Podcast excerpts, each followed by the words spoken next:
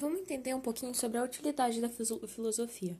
A filosofia, diferente das outras ciências, ela não é tão prática. Ela é muito baseada na reflexão e no desenvolvimento do pensamento e da argumentação. Então, primeiro eu tenho que pensar sobre o próprio pensamento. Ela vai surgir em torno de 5 a 7 séculos antes de Cristo. Uh, a filosofia, ela é o amor à sabedoria. Então, o filósofo é aquele que ama a sabedoria, tendo como proposta a saída da ignorância. Muitas vezes a gente relaciona a filosofia com a mitologia grega, para apresentar símbolos, recorrer a deuses, ter acontecimentos com explicações metafísicas. Só para fazer um, um parênteses aí, metafísica é aquilo que vai além do natural, beleza? Uh, além disso, a gente tem que entender que às vezes a mitologia grega não apresenta uma, uma coerência. A gente tem o mito de Édipo, a gente tem o mito do Prometeu, que uh, vai ser acorrentado, a gente vai ter o mito da Pandora e a origem dos males, enfim. O Jean-Pierre Vernant, ele vai falar que, a, que não foi um milagre grego, e, e sim a mitologia deu origem à filosofia. Então, por isso que muitas vezes a gente relaciona a mitologia com o surgimento da filosofia. Vamos entender agora um pouquinho da filosofia dos chamados pré-socráticos. Pré os pré-socráticos, como o próprio nome diz, eles vêm, eles antecedem Sócrates, que foi um grande marco para a filosofia. E geralmente eles tentam co compreender o mundo por meio da física, ou seja, por meio da natureza. O objetivo é compreender o mundo e deixar e tentar entender o mundo de uma maneira organizada e ordenada. Assim vão surgir três principais filósofos: o Tales de Mileto, o Anex Anaximenes e o Pitágoras. Gente, cada nome é difícil, mas disfarça, vamos continuar. O Tales de Mileto ele vai falar que o princípio da natureza é a água. E ele vai acreditar muito na questão empírica, ou seja, muito no experimento. Já o Anaximenes vocês entenderam, meus lindos? Vamos continuar. Ele vai acreditar que o princípio da natureza é o ar. Então, tudo se fundamenta no ar e também vai acreditar na questão empírica. Já o Pitágoras, ele vai ter o um entendimento que o princípio da natureza são os números, o que é muito diferente dos dois filósofos anteriores que eu falei com vocês. E ele vai se, eh, se dedicar ao estudo do homem. Só que aí ele vai dividir o homem em alma e corpo, sendo a alma a psique e o corpo a soma. Então, tudo para ele era explicado por meio dos números. Agora vamos falar da nossa estrelinha dos olhos dourados, nossa galinha dos ovos dourados, melhor dizendo, que foi Sócrates. Sócrates ele vai aparecer muito nos diálogos de Platão e ele vai ensinar por meio de diálogos, o que é muito diferente, porque os outros filósofos eles ensinavam somente para elite de até então. Já o Sócrates ele vai ter um método filosófico que é muito baseado no diálogo, então ele consegue chegar a muitas mais pessoas, e os seus ensinamentos também. A primeira parte do método dele é a ironia, ou seja, o objetivo é reconhecer a ignorância. Então vai surgir aquela frase icônica do Sócrates que é o só sei que nada sei. Depois vem a maêutica, ou parto de ideias, que é a segunda parte, que vem a parte do autoconhecimento. E a frase dele vai ser o conhece-te a ti mesmo. O Sócrates, como eu disse, ele vai combater essa desigualdade, ensinando a todos e é acusado e morto injustamente. Tanto que tem aquela imagem, eu não vou saber o nome da obra, mas que ele está segurando a cicuta ali, que ele abre mão da vida dele, enfim. E ele é acusado de dois crimes: corromper a juventude e descrença nos deuses. Esse corromper a juventude vinha por conta desses ensinamentos, enfim, e essa descrença nos deuses. Então, havia duas alternativas. Ou ele negava as ideias, ou ele bebia a cicuta. Ele escolhe beber a cicuta. Então, as ideias dele são tão importantes para eles que ele morre defendendo elas. Os comerciantes e os sofistas vão contribuir para esse julgamento. Quem são os sofistas? Os sofistas são aqueles que recebiam para ensinar. Então, eles eram os mercenários do conhecimento. Então, isso daí fazia com que o Sócrates, por ensinar todo mundo e de graça, ele acaba sendo um grande rival. E esses sofistas eram baseados na retórica, na persuasão. Mas isso daqui eu vou falar depois com vocês. Então é isso, Sócrates, em um resumão bem básico. Vamos continuar então falando um pouquinho daqueles sofistas que eu tanto estava falando. Os sofistas, como eu disse, eles eram mercenários do conhecimento. Eles ensinavam a retórica, a persuasão, aquilo que é tão importante nos dias atuais, tanto para o comércio, enfim, para política, enfim. Lá é era muito voltada para política, né? A Grécia Antiga, enfim. Vamos lá. Os sofistas, aí a gente vai ter um destaque que é o Protágoras, que ele vai falar: o homem é a medida de todas as coisas, das que são pelo que são, dos que não são pelos que não são. Então, qual é a síntese desse pensamento? É que o conhecimento é relativo e a verdade também. Então, tudo isso vai depender da retórica, da maneira como você faz a sua persuasão. E tem o Gorgias, que ele vai falar: nada existe, se não se existe, não posso conhecer, se conheço, não posso exprimir. Então, o que, que ele vai falar? Que não existe verdade absoluta. Eu não conheço, eu não consigo expressar toda essa verdade, porque a verdade absoluta, na verdade, não existe. Vamos falar de um dos grandes mestres agora, Platão, que ele vai escrever uma obra chamada República. O Platão ele vai ficar muito conhecido por conta do mito ou alegoria da caverna, que o homem tem que sair da caverna e quando ele sai ele vê a luz, mas quando ele volta para contar para os seus colegas ele é visto como louco. A caverna é como se fosse uma ironia, é, então é a descrença, é a questão do de, da ignorância que o Platão tanto fala e o exterior é a maiêutica, ou seja, a necessidade do, do autoconhecimento. Sendo exterior o filósofo. Isso daí a partir de Sócrates, uh, fazendo uma análise por meio de Sócrates. O interior, então, segundo Platão, seria o um mundo sensível, ou seja, um mundo falso. É aquilo ali que a gente só vê, mas a gente não, não é palpável. O exterior é o um mundo inteligível, o mundo das ideias, ou seja, o mundo verdadeiro. Já o homem, quando ele sai do interior da caverna, ele é o filósofo. Então ele vai defender a ideia do rei filósofo. Então quem deveria ter, fazer os governos eram os filósofos. Já a forma de governo, uh, ele gostava da ideia da sofocracia, que era o governo dos sábios. Então imagina agora uma pirâmide comigo. No topo da pirâmide a gente tem os filósofos, embaixo os guerreiros e depois os produtores econômicos. Então eles acreditavam muito nesse governo dos sábios, enfim. Entender Aristóteles é entender um pouquinho do que é ética para ele, que nada mais é do que o ser humano que tem como responsabilidade construir a eudaimonia, que é a felicidade, de forma virtuosa, ou seja, com equilíbrio, e dizendo não aos vícios, que são as deformidades.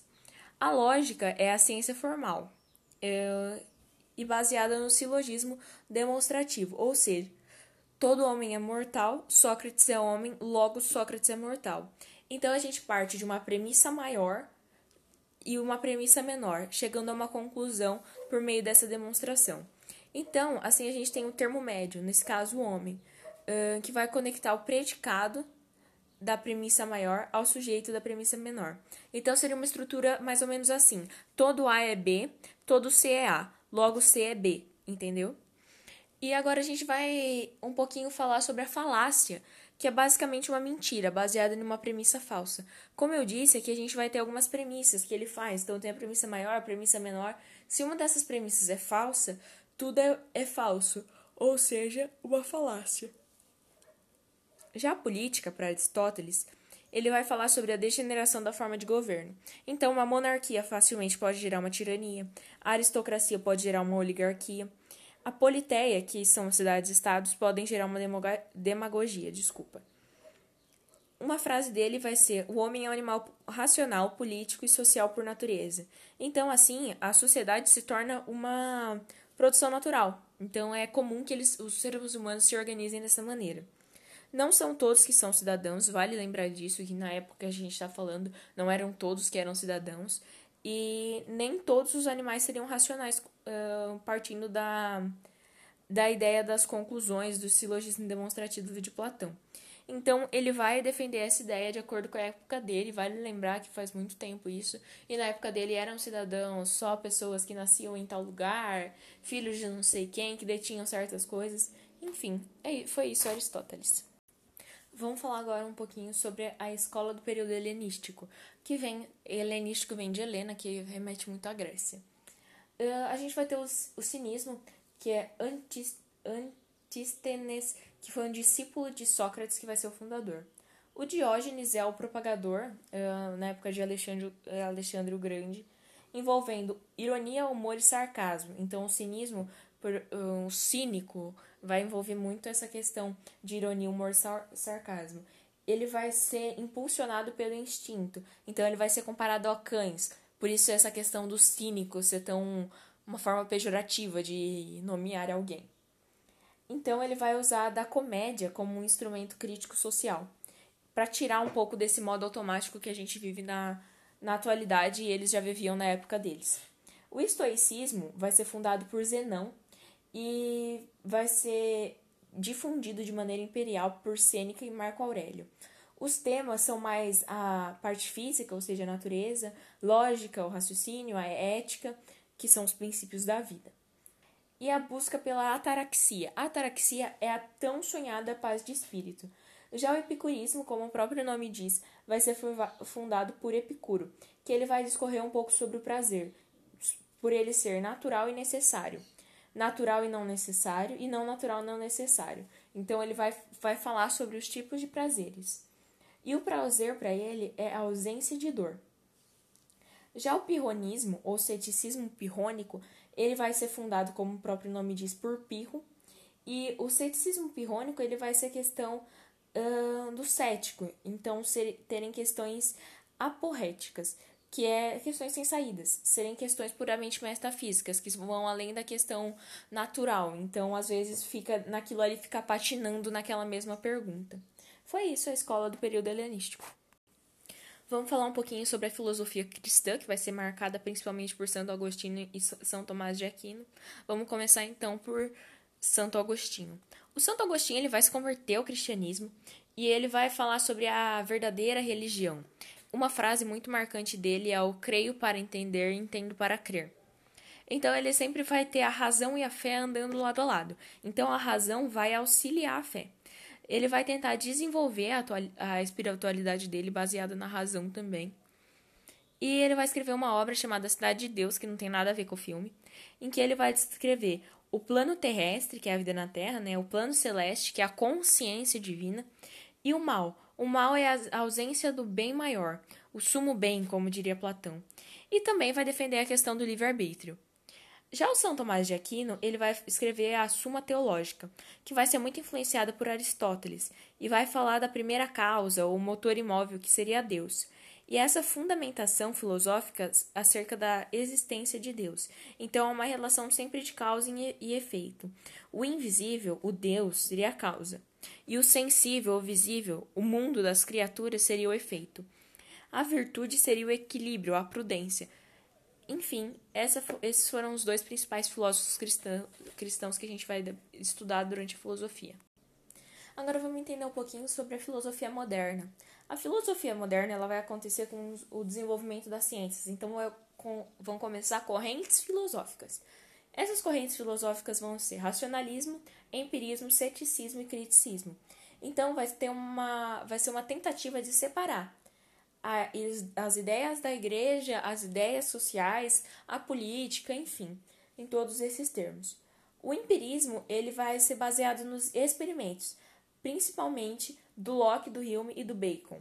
O racionalismo baseado na razão de Descartes, Leibniz e Spinoza. O, o ceticismo, desculpa, vai ser baseado na dúvida, aí vai para David Hume. Já o criticismo vai ser baseado na crítica tão marcante por Kant. Vamos começar agora pelo racionalismo, pelo René Descartes. Ele vai ser um filósofo e matemático, e ele vai ter um pensamento cartesiano baseado nos conhecimentos matemáticos que ele já possuía. A frase dele vai ser assim: As regras para a direção do espírito, ele vai se as frases não, os livros, desculpa. As regras para a direção do espírito, ele vai falar sobre a mente humana e o discurso do método, meditações metafísicas e paixão da alma. São, esses, são essas as obras mais importantes dele.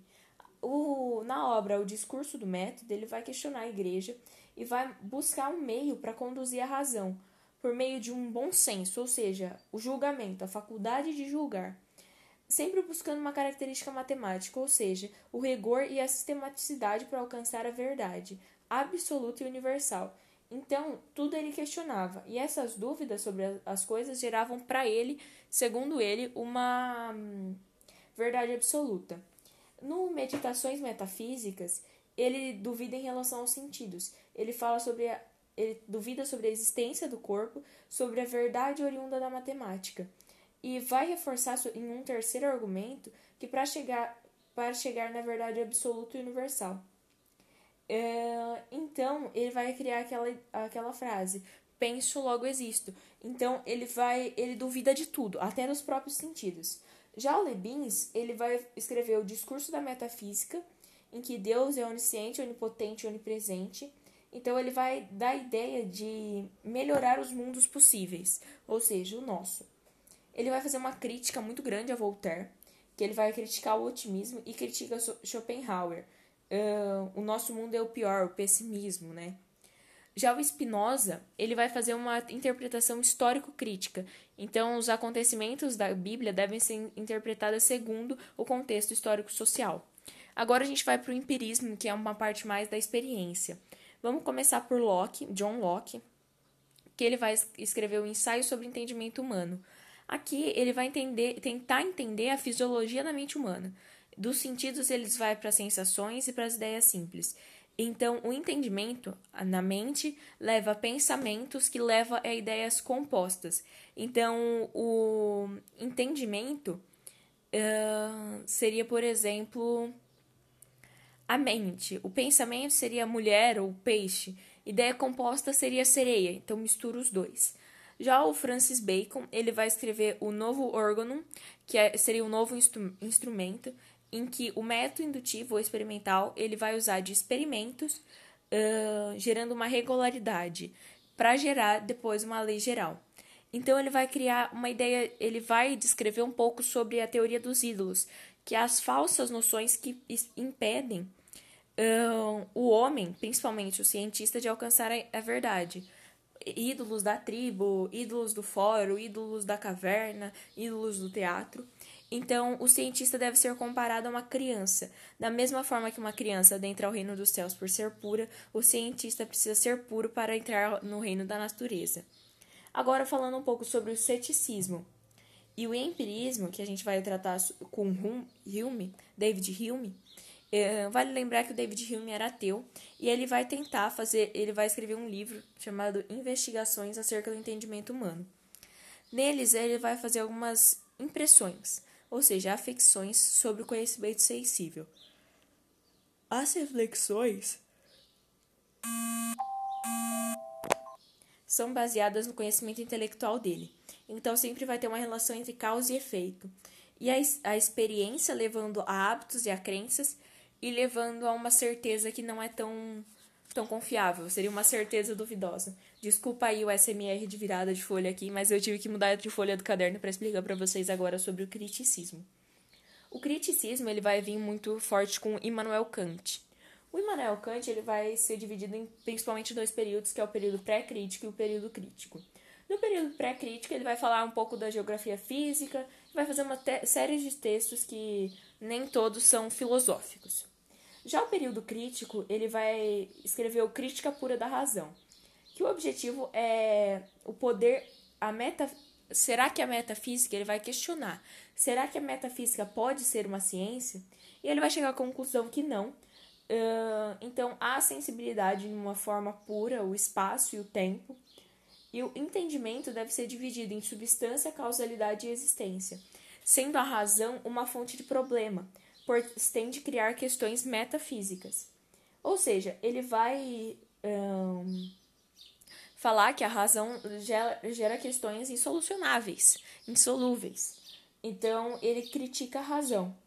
E ele vai escrever outros dois livros, que é A Fundamentação da Metafísica dos Costumes e A Crítica da Razão na Prática. Nesses dois, ele vai falar de uma, de uma filosofia mais prática, mais ética, ou uma filosofia da ética. Então ele vai nesses livros ele relaciona muito o dever com a liberdade.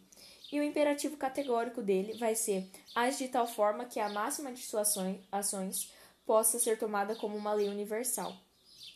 Então, o que ele está falando aqui? Nada mais é que uh, se tudo que você fizesse, todo mundo pudesse fazer, como o mundo estaria? Isso daqui vai ser o imperativo categórico dele. O Kant e o iluminismo é um bom fato para a gente se atentar.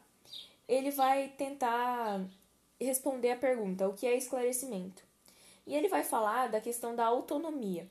O que ele foca é a autonomia, diferente da heteronomia, eu vou explicar essas diferenças. A autonomia é seguir as próprias normas, então você sai da maior, você sai da menoridade. Então você começa a seguir o que você acredita. Já a heteronomia é seguir a norma dos outros. isso daqui ele não aprovava, ele acredita na autonomia. A antropologia é um ponto de vista pragmático, ou seja, a gente tem a parte fisiológica, física, e a pragmática, e é o que eu posso e devo fazer de mim. É isso, por enquanto foi isso a, as escolas da parte filosófica moderna. Vamos entender agora um pouquinho sobre Schopenhauer. O Schopenhauer ele vai falar, vai, vai escrever, melhor dizendo, o mundo como vontade e como representação. Então a gente vai ter a vontade metafísica, que é a coisa em si, e a vontade particular, que é a representação.